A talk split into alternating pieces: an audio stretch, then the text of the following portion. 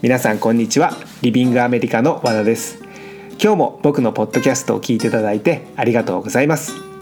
えー、今日は2月の9日土曜日ですね、えー、どうなんでしょう？日本は寒さのピークになっているようなところでしょうか、えー、皆さんいかがお過ごしでしょうか？ロサンゼルスの方なんですがこちらはこちらで寒さのピークを迎えていると思います。えー、毎年留学生にあのロサンゼルスの寒さを伝えると、えー、こんなので寒いって言ってたら日本に帰れませんよと, えーとえー、注意されてしまうんですが今年はかなり寒いですねちょっと雨が多いせいもあると思うんですがまあ普段、まあ、例年例年であれば2月でもお昼はまあ T シャツ、まあ、長袖で出かけることができるんですね。ただ今はお昼でも本当にあの薄い軽めの、えものですが、えダウンジャケットを着て、え外に出かけているというですねロサンゼルスではまず考えられないような、え状況が起きています。そして、え、まあ昼間はまだちょっと暖かいんですがロサンゼルスではまず着ることのない、え、ユニクロのヒートテックですね、え、販売された時にこんなものが日本で出たんだと思ってロサンゼルスでは全く必要ないのに買ってしまいました。でかなり前に買ったんですが全然着ないので新品同様で、えー、置いてあるんですが今年はですねちょこちょこ、えー、着てはいます。ただ日本との寒さとのま違いはロサンゼルスで手袋をつけたりすることはまずないです。寒くて手袋をつけるっていうことですね、えそれは絶対にないですね。だからそこまでは寒くないんですけどロサンゼルスにしては寒い。もしくはロサンゼルスをハワイと同じぐらいの常夏のイメージでいると全然寒いじゃんと 思ってしまう可能性はあるということですね。まあ、実際僕も自分が高校生の時に留学する時にロサンゼルスは年から年中短パン T シャツだというですね、えー、勝手なイメージで、えー、留学してあれ結構寒いじゃんと 思ったあの記憶があるので、えー、そこまでではないとハワイまでではないと、えー、日本ほど寒くはないんですが、えー、ちょっとそれなりに寒くなってきているとこですね。はい、えー、それでは今週のポッドキャストですが、えー、まずはお知らせからいきたいと思います、えー、毎週、えー、ポッドキャストでお知らせしていますがロサンゼルスで春のダンスキャンプの方を開催します、えー、でたくさんのお問い合わせをいただいてます、えー、ありがとうございます。で期間なんですが3月の23日に日本を出発して4月の7日に戻ってくる2週間のプログラムになっています。ダンススタジオはミレニアムとムーブメントで、え好きなジャンル好きな先生のレッスンを受けていただくことができるんですが、え滞在方法は学生寮になっています。でこちらの学生寮は2つのダンススタジオに通いやすい、え場所にあるんですけれども、えー、ミレニアムまでは、え、電車とバスで、まあ、大体20分25分ぐらいですかね。でムーブメントライフスタイルまでの方は、え、歩いて10分まで、え、10分で行くことができます。でムーブメントライフスタイルを、えー、通り越せば、えー、もうすぐ駅があってそこで電車に乗ってミレニアムまで行くことができるんですがあのこちらの学生寮ですねすごく、えー、綺麗な学生寮で建物丸々が学生寮ではないんですが、まあ、大きなアパートの何室かを、えー、学生寮として、えー、留学生にご案内していましてそもそもそのアパートに入る入り口に、まあ、オートロックがあって暗証番号を入れないと、えー、ゲートは開きませんしえ中に入ってですね、えお部屋もとってもとっても綺麗な、え学生寮になっています。でダンススタジオまでの移動が便利なのでそもそも、えダンス留学生が多い、え学生寮です。でほとんど、まあ、日本人のダンス留学生が多いのですがいろんなレベルのダンス留学生がいます。えー、例えばアメリカで将来、えー、ダンサーとして活躍してみたいだとか、えー、とりあえず本場で1回は、えダンスレッスンを受けてみたいだとかもしくは日本でインストラクターをやっていて毎年1ヶ月、えロサンゼルスに来て、えダンスのレッスンを受けてそれを持って帰ってえー、日本で教えているだとか、まあ、年齢もレベルもいろんな、えー、ダンス留学生がいて、えー、日本でそんなにですねこう知り合う機会のない、えー、レベルのダンサーさんと仲良くなれたりするのも、まあ、学生寮の面白いところではないのかなと、えー、思います。そういったまああの日本人のダンス留学生の多い学生寮に、えー、春のダンスキャンプでは滞在するのですが、まあ、日本人が多いのでこちらの、えー、学生寮の寮長さんも、えー、女性ですが、え、日本人になっています。でさらにこの寮長さんも、え、ダンサーさんですね。なのでその、まあ、寮にもう滞在すればもう寮からもうダンス三昧もう話もできるし、まあ、夢も語れるしでどんな先生がいいか情報交換もできるしさらに留学が終わって日本に帰った後も、えーまあ、LINE とかそうインスタとかですねつな、がって交流ができるとえー、とってもとってもおすすめの、えー、滞在方法学生寮になっています。で春のダンスキャンプなんですが、えー、リビングアメリカのホームページから、えー、詳しい内容をご覧いただけるようになっています。えー、リビングアメリカ春のダンスキャンプというふうに検索していただくと、えー、詳細のホームページが出てきますのでそちらの方からご覧になってください。はい、えー、お知らせは以上となります。で僕の近況なんですが、まあ、僕の思ったことですかね、まあ、留学生活、まあ、留学生活そうですねアメリカ生活がもう25年ぐらいになるんですね。18の時に日本を出てアメリカにもう今25年住んでるのでもういよいよアメリカの方が長くなってきたんですがいろいろと日本とアメリカを比べて気づくところがありましてつい先日ですねマクドナルドマックに行ったんですね。でまあ普通にハンバーガー買ってハンバーガー食べたんですけれどもそれは僕にとってはもうこっちのマックの方が日常なんですね。で日本に帰ると、えー、逆に気づくんですがまあアメリカのマックの店員さんの態度の、えー、悪いこと悪いこと。もう、えー、いい人は稀です。えーと、と10%もいるかどうか。ほとんど態度が悪くてすこぶる態度が悪い人もいます。で日本にいては店員さんの態度がいいなって思うのは、まあ、ハキハキ喋ったり笑顔であったり丁寧な接客だったりですね。そういうところで思うんですがその態度が悪い、えー、アメリカのマックにですね、まあ、慣れてしまったといえばそれまでなんですけど正直今はですね態度が悪いなと思うことすらありません。でそもそもアメリカ人も、えーまあ、そこで育ってそれしか知らないということもあると思うんですが全く気にしてないですね笑顔がなかろうがそれこそあの英語が通じない時ですね僕はあのオレンジジュースっていうのがアメリカ来た時最初通じなくて何回も言ってで「は？って店員さんが言うんですよわからない時に。日本だったら「申し訳ございませんあの聞き取れませんのでもう一度お願いしますか?」とか丁寧に言ってくれると思うんですけれどもアメリカ人はこっちがオレンジジュースって言って聞き取れないと「は？あ?」って言うんですね。で「は？あ?」って言われると、まあ、心が折れて一番分かりやすいコークって言ってしまったりとか、えー、そういうことがあるんですが、まあ、そういった、えー、悪い接客もですね、えー、慣れたせいか気にしなくなったんですが、まあ、そもそもそのアメリカ人にしてみればそのマクドナルドはハンバーガーを買いに行って、まあ、ハンバーガーを食べるところなんですね。でそれしか求めてないんです。なのでえー、サービスはまあ最低限のサービスは必要ですけれどもあまり態度が悪くてお客さんに喧嘩を売ってるんだったら別なんですが必要以上のサービスをアメリカ人はそもそも求めていないんですね。で日本のマックに行って気づいたんですがまあ言ってみればサービスも味のうちの一つみたいな。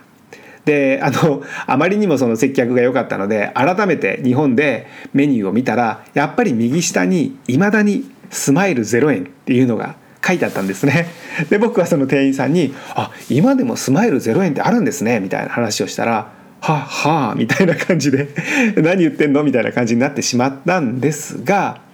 まああのその日本人はあの何て言うんですかねとりあえず例えばファーストフードでもそれこそじゃあレストランみたいな接客をしたりだとかもしくはホテルみたいな接客をしたりだとかまあその何ですかねサービスの向上のためにっていうことを、え徹底してる、まあ、国、まあ、習慣があると思います。ただアメリカはですね、え、ファーストフードだしマクドナルドはハンバーガーを食べに行くところだしということでまあ愛想のいい店員さんもいるんですが基本的には愛想はありません。でお客さんの方もそれを期待してはいないんですね。で最初留学するとそのギャップに、えー、戸惑って僕みたいに、えー、オレンジジュースが飲みたいのにコーラって言っちゃうっていう通じなくて「は」って言われると怖いのでっていうところもあるんですがそういうことに慣れてくるとですね、えー、まあいい意味でですね相手に、えー、期待をしなくなるというか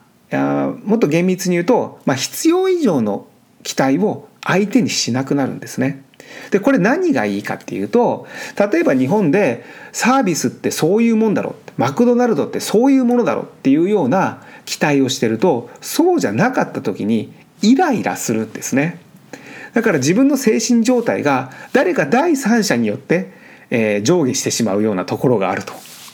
て思うんです。で結構僕日本に帰った時にそのイライラしてる人を結構多く見かけるような気がするんですね。マクドナルドでも駅でもその駅の店員さんに対して。インフォメーションセンターだったかな。結構イライラしてるまあおじさんの人が多いですけどね。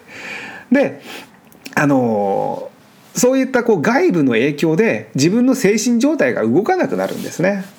あまあいいや別にアメリカだからって最初は思うかもしれません。ただそのうちにそういうことすら別に意識しなくなって相手が態度が悪かろうが何だろうが、まあ、別にハンバーガーを食べに来てるわけだしこれはまあ必要以上に態度が悪かったら別ですよ。それはアメリカ人でも腹立ちますけど僕でも腹立ちますし。ただ必要以上に愛想がいい必要、ん、それを求めたりはしない。でそれに対してイライラしたりはしないと。まあ何て言うんですかね。あのまあそのあれですね、まあ、影響を受けづらくなると。まああのピースフルな感じになると。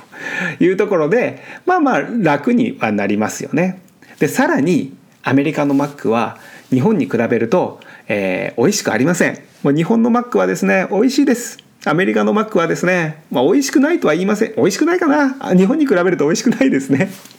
なのでハンバーガーを食べに行ってて愛想は悪い。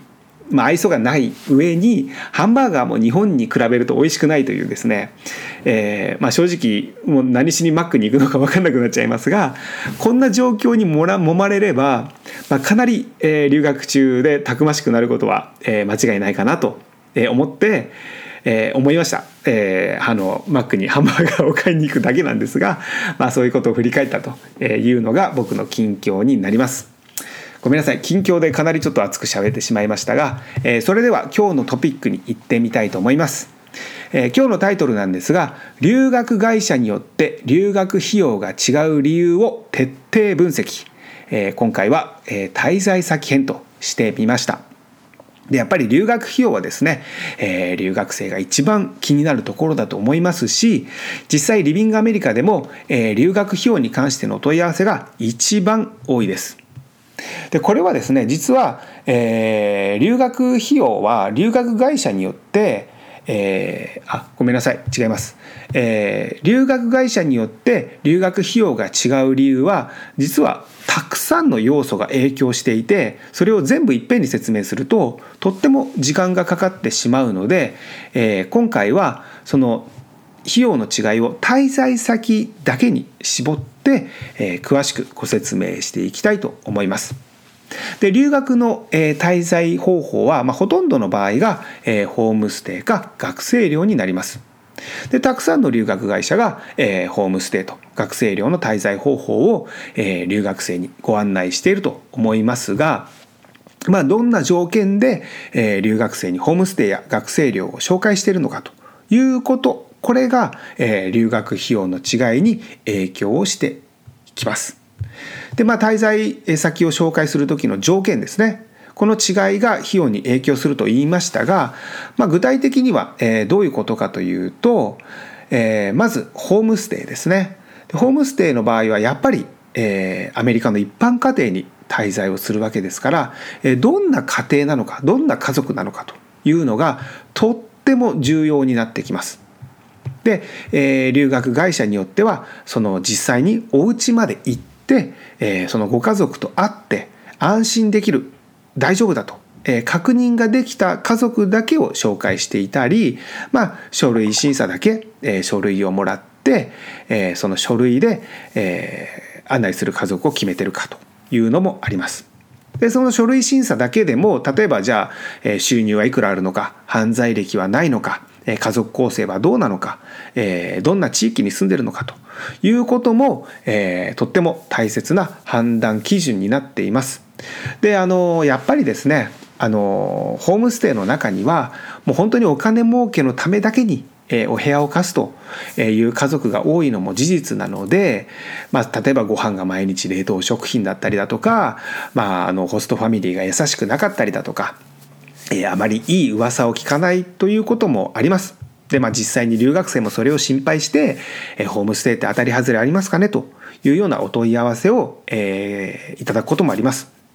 でそこはですね、えー、書類上だけではえー、分からない場合もあるんですね。なので実際にスタッフが出向いて家族と会ってまああの家族の人柄とかですね、まあ、家の中を見たりとか綺麗に整理されてるかとかその実際喋ってみてどんな感じかとか、まあ、この感覚って結構大事ですよね。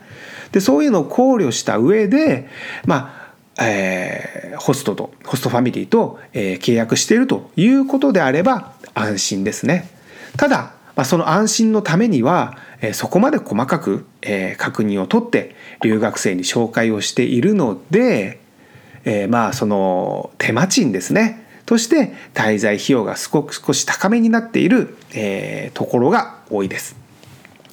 でその他にもあの留学先の治安ですね。滞在先の治安。えー、ごめんなさい。留学先の治安じゃないです、えー、滞在先の治安、まあ、ホームステイのお家の治安ですね。というのは留学生にとって、えー、も、え、大事な要素のうちの一つです。でどの留学会社もまず治安の悪い地域にある、えー、ホストファミリーは絶対に紹介していないと思うんですがただですね、えー、治安がいい治安が悪いというこの2つ極端に2つだけではなくて、まあ、そんなに治安悪くないよねと、え、全く治安悪くないねと。もしくはかなり治安がいい。もしくはもうとっても治安がいいというようなですね、えー、治安がいい悪いだけではなくて細かいレベルになりますが、まあ、いろんな地域の治安あいろんな治安の地域があります。でその中でこうレベル分けして、まあ、ここまでの治安であればまあ大丈夫なんじゃないのみたいなそこそこの治安の場所のホストファミリーを紹介していれば、えー、留学費用は滞在費用ですね。は安く留学生に案内することができますしいやいやともうすこぶる治安のいいとっても治安のいい場所ですね、えー、の家族しか留学生にはもう案内しませんと。いうところであれば当然滞在費用は他よりも高くなってくるわけですね。でさらに、えー、滞在する地域によっては例えばその地域が、えー、コリアンタウン韓国人街であればえー、韓国人が多かったり、まあ、あとそうですねラテン系が多い地域とかいうのが、まあ、それぞれにあります。でそうなると留学生を受け入れているホストファミリーはまあアメリカ生まれアメリカ育ちではなくて例えば韓国生まれのアメリカ育ちであったりメキシコ生まれのアメリカ育ちだったりする場合があります。ただまあそういった地域のホストファミリーでも、まあ、実際に、えー、スタッフが行って、えー、家族と会ってまあ、面接をして例えば強いアクセントがないかとかもしくは鉛がないかとかいうような確認をして留学生に紹介している場合であれば、まあ、留学生は安心して滞在ができる。まあ、安心してっていうのはまあ英語の上達ですね、えー、まあ安心して英語の上達が望めるわけですがそういった手間をかけてると当然手間賃として、えー、滞在費用が高くなる、えー、傾向にあります。そして次ですね、滞在方法が学生寮の場合ですが、学生寮の場合はもう治安と立地です。で、まあ、あの留学中のま移動が便利かということとあと治安の問題はないかということになります。で日本でま、家賃が安い場合は例えば建物の築年数がかなり経っているえもう古い建物であったりだとかえ駅から遠くて不便だとかそういった条件が家賃に影響してくると思いますがもうアメリカの場合は家賃に影響するのはズバリ治安です。だから家賃が安いイコール治安が悪いとえ思ってもらってまず間違いないです。ただホームステイでもご案内しましたがアメリカはこの治安がいい治安が悪いの2つでだけではなくてまあそんなに治安が悪くない。まあまあ悪い、えー、全く悪くない。すごくいい。とってもいいみたいな 感じで分かれているのでその治安のうちからまどれぐらいの地域を選ぶのかというのが、まあ、当然あの滞在費用に影響してきます。だとっても簡単に分かりやすく言うと、まあ、日本でも有名なので例えばビバリーヒルズ超高級住宅街ですね。そこに学生寮がある場合はとっても治安はいいんですが当然、えー、滞在費用は、えー、とっても高くなります。であと留学中、えー、の移動ですねというのも、えー、大切な条件の一つになりますが、まあ、例えば学生寮から、えー、学校だったりスタジオだダンススタジオだったりの移動が、まあ、どれぐらい時間がかかるのかどれぐらい便利なのかと